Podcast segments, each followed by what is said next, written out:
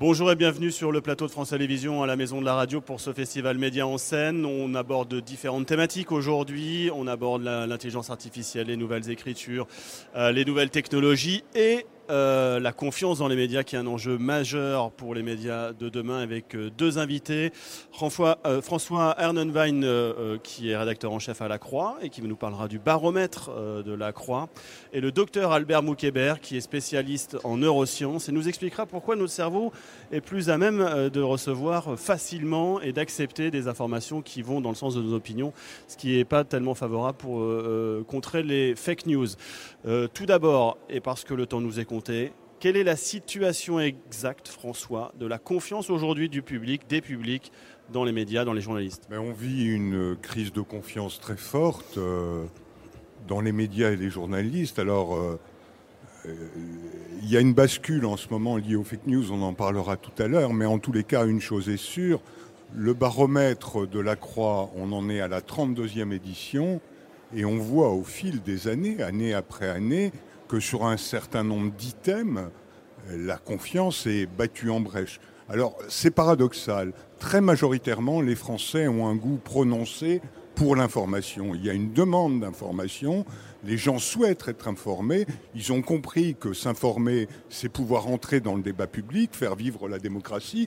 Donc l'enjeu est majeur là. Et cet intérêt est un socle solide sur lequel les médias peuvent bâtir des stratégies, résister à l'offensive des fake news qui sont le phénomène euh, dans le champ de l'information le plus terrible et le plus radical qui soit produit ces dernières années. Il faut prendre les choses très au sérieux. Alors le baromètre dit des choses aussi sur euh, le regard que les Français ont sur les médias et les journalistes, des choses euh, pas toujours agréables. Alors euh, pour vous, radio, télé, enfin surtout pour les radios, les nouvelles sont bonnes. La crédibilité des radios est forte. Celle euh, de la presse écrite est forte aussi. La crédibilité à des, niveaux très acceptables. La crédibilité de la télévision est en baisse constante depuis des années et les gens consomment de moins en moins d'informations à la télévision, ça c'est incontestable. Et le dernier point, Internet stagne, la confiance en Internet qui a été croissant à partir de l'irruption du phénomène euh, est stabilisée, c'est-à-dire il n'y a pas eu un bond de confiance en faveur d'Internet. Dernier point que je voudrais développer rapidement ici, c'est comment reconstruire cette confiance. Alors, euh, les médias sont interrogés sur leurs pratiques, leur endogamie sociale, etc.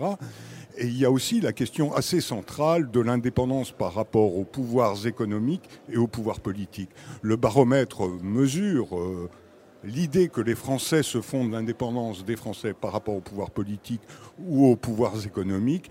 Plus de 70% des Français pensent que nous ne sommes indépendants ni des pouvoirs politiques, euh, ni des pouvoirs économiques. Donc sur ce plan-là, il faut que les médias retrouvent un peu de vigueur et un peu d'insolence pour euh, corriger cette image passablement dégradée dans l'opinion.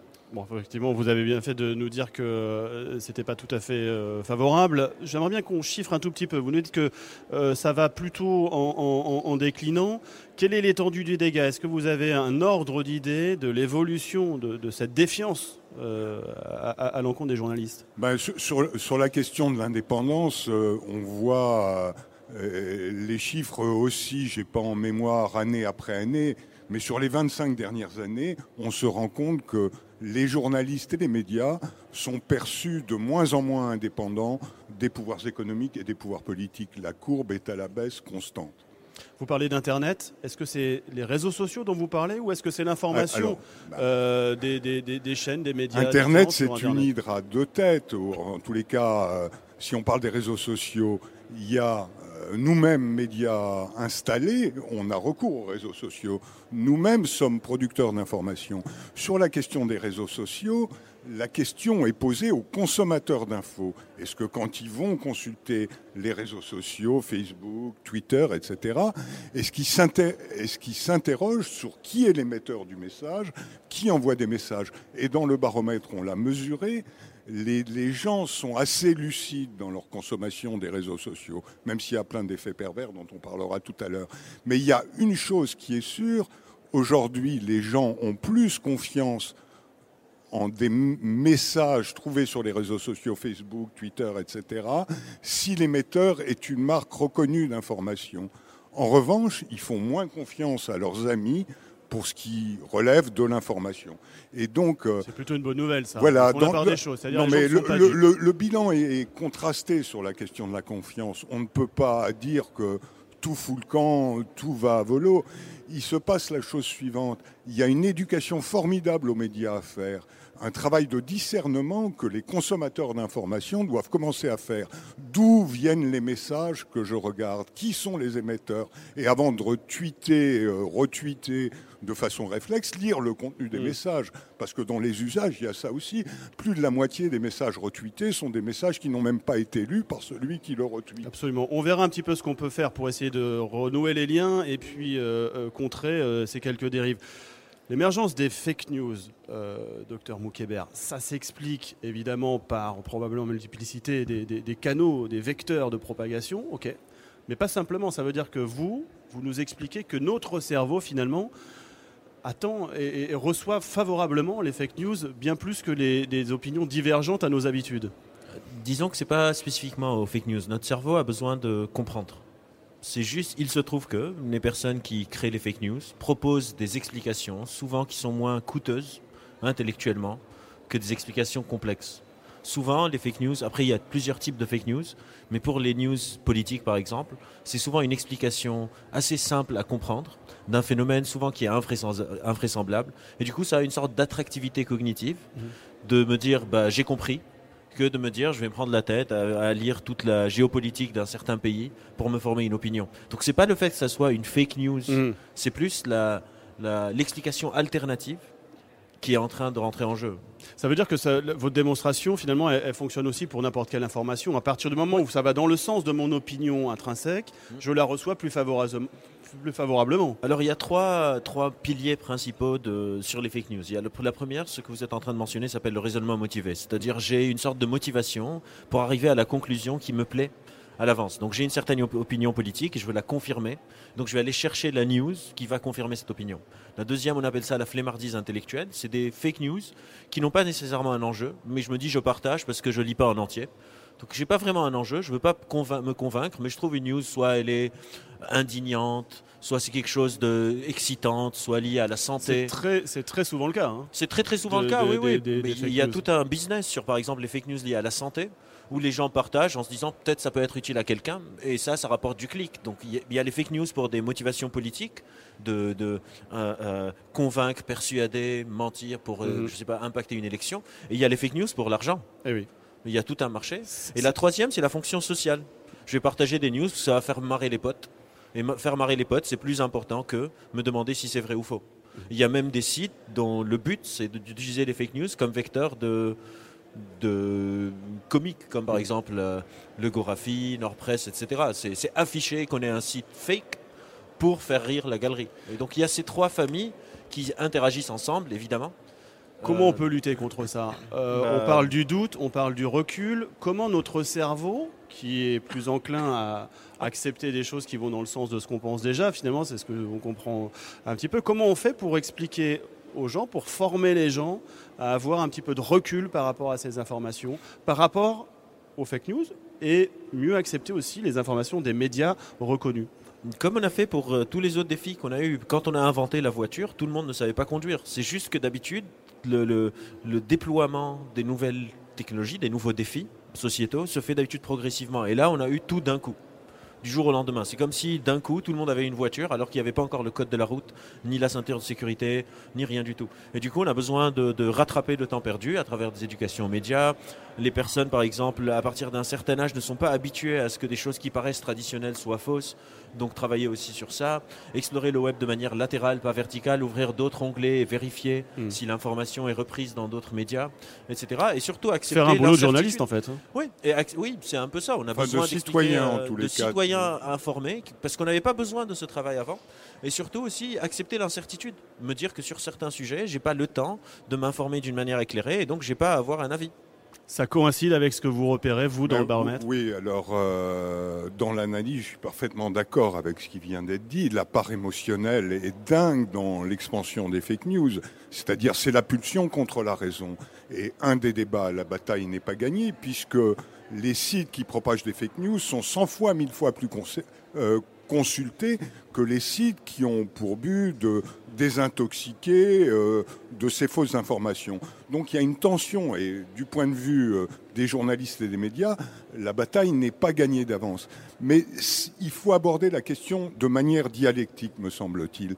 Les médias, pour retrouver cette confiance, ont des efforts considérables à faire dans leur pratique, des gages d'indépendance que je disais tout à l'heure, de rigueur, Une instance déontologique, un Voilà, label, une charte euh, plus appliquée? Non, mais euh, quels que soient les voies et les moyens, hein, ce que j'indique, c'est une flèche. La flèche, c'est il n'y a pas d'avenir pour les médias sans un travail de qualité.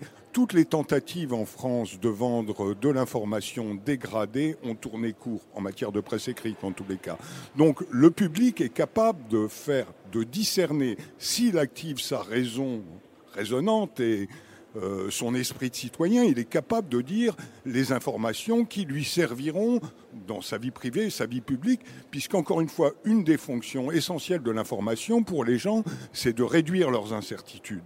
Donc on a un effort énorme à faire pour diffuser à la radio, à la télé, dans la presse écrite et sur Internet des informations de qualité. Le critère aujourd'hui d'évaluation dans la bataille contre les fake news, c'est une information de qualité. Et la plupart des journaux aujourd'hui ont compris qu'il n'y avait pas tellement d'avenir dans la facilité, le trash. Mais tout ça, Alors- évidemment, ça a un coût. Les journalistes vont faire des efforts. Est-ce que vous pouvez nous aider à mieux parler, à mieux former, j'allais dire, le cerveau des gens? Il ne s'agit pas de manipulation, il s'agit simplement de mieux, euh, que notre message passe mieux euh, auprès, des gens. Alors je pense que ça doit être un effort con- concerté entre les journalistes mais aussi euh, les citoyens.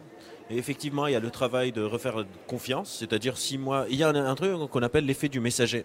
C'est-à-dire le messager est important. Si moi je perçois un messager et je me dis qu'il y a des conflits d'intérêts, c'est- perdu d'avance quelque part. Et donc il y a des travaux d'explicitation de la complexité de comment fonctionne le journalisme, Mhm. des choses qui avant n'étaient pas importantes plus que ça.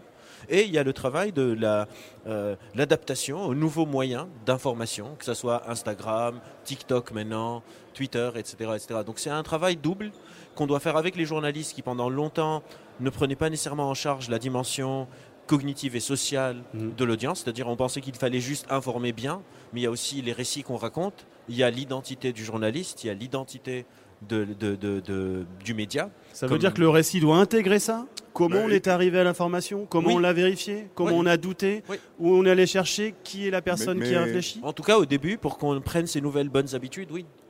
Paradoxalement, je dirais en journaliste que dans notre travail euh, d'écriture, euh, quel que soit le support, y a intégré euh, la part émotionnelle dans la consommation d'informations. Ça ne veut pas dire faire pleurer Margot, mais ça veut dire que les gens n'ont pas un rapport à l'actualité uniquement sur la base de critères rationnels. Donc il faut qu'on intègre aussi dans nos écritures la demande d'émotion, euh, le rapport au plaisir qu'ont les consommateurs quand ils consomment de l'information. Ça, c'est sur le plan, on va dire, psychologique. Et puis sur le plan pratico-pratique, il y a une préconisation qui est à mon avis, centrale aujourd'hui. On a organisé des débats là-dessus et c'est remonté très fort au moment où on a rendu public notre sondage. Il faut que les citoyens, d'une manière ou d'une autre, en utilisant les nouveaux supports euh, liés aux nouvelles technologies, soient peu ou prou associés à la fabrique de l'info. Mm. Ça ne veut pas dire qu'il faut faire faire nos journaux par nos lecteurs, mais en tous les cas, il faut qu'on associe nos lecteurs à la discussion sur la manière dont on fait les journaux. Et c'est aussi un une forme travail de- pédagogique. ouais, une, travail- une forme de, de transparence, par exemple l'éditorialisation des contenus. Mhm. C'est quelque chose qu'on a toujours appris à l'école de journalisme, mais qui n'était pas très important pour les citoyens. Aujourd'hui, un citoyen va se demander pourquoi est-ce qu'on raconte cette nouvelle et pas celle-ci? Pourquoi est-ce qu'on parle de ça et pas de ça? On a besoin d'expliquer ses choix Notre pour euh, donner hiérarchie plus de l'information, oui, Absolument. tout à fait. Voilà, Une toute petite dernière question, vous êtes très pris, je sais que vous êtes attendu ailleurs. Est-ce qu'il faut que nous, journalistes, on indique un niveau de confiance dans nos démarches, dans nos informations, dans les questionnements qu'on se pose? On peut, dans nos récits également, intégrer nos doutes. Est-ce que c'est important dans le domaine de la transparence? Moi, je pense que euh, sur le long terme, avoir expliqué que l'information n'est pas à 100% vraie ou à 100% fausse, la pondérer est un passage obligatoire. Parce que beaucoup de fois, il y a une sorte de course vers l'info, on va sortir une information, on n'a pas eu le temps. Et, parce que c'est difficile le métier de journaliste des mhm. fois, on n'a pas eu le temps de vérifier. Il faut informer parce qu'il suffit d'une fake news ou d'une fausse information pour que la confiance soit ébranlée. Après, ils font un travail de dingue pour la recréer et ça vaut pas le coup. D'accord. Merci infiniment à tous les deux. Désolé, on est un petit peu pris par le temps. Merci de nous avoir suivis. Vous avez d'autres thématiques évoquées sur euh, metamedia.fr. Et puis, si vous voulez développer des projets innovants qu'on traite à France Télévisions, vous pouvez aller sur la plateforme d'innovation France TV Lab. Merci, à très bientôt. Merci beaucoup.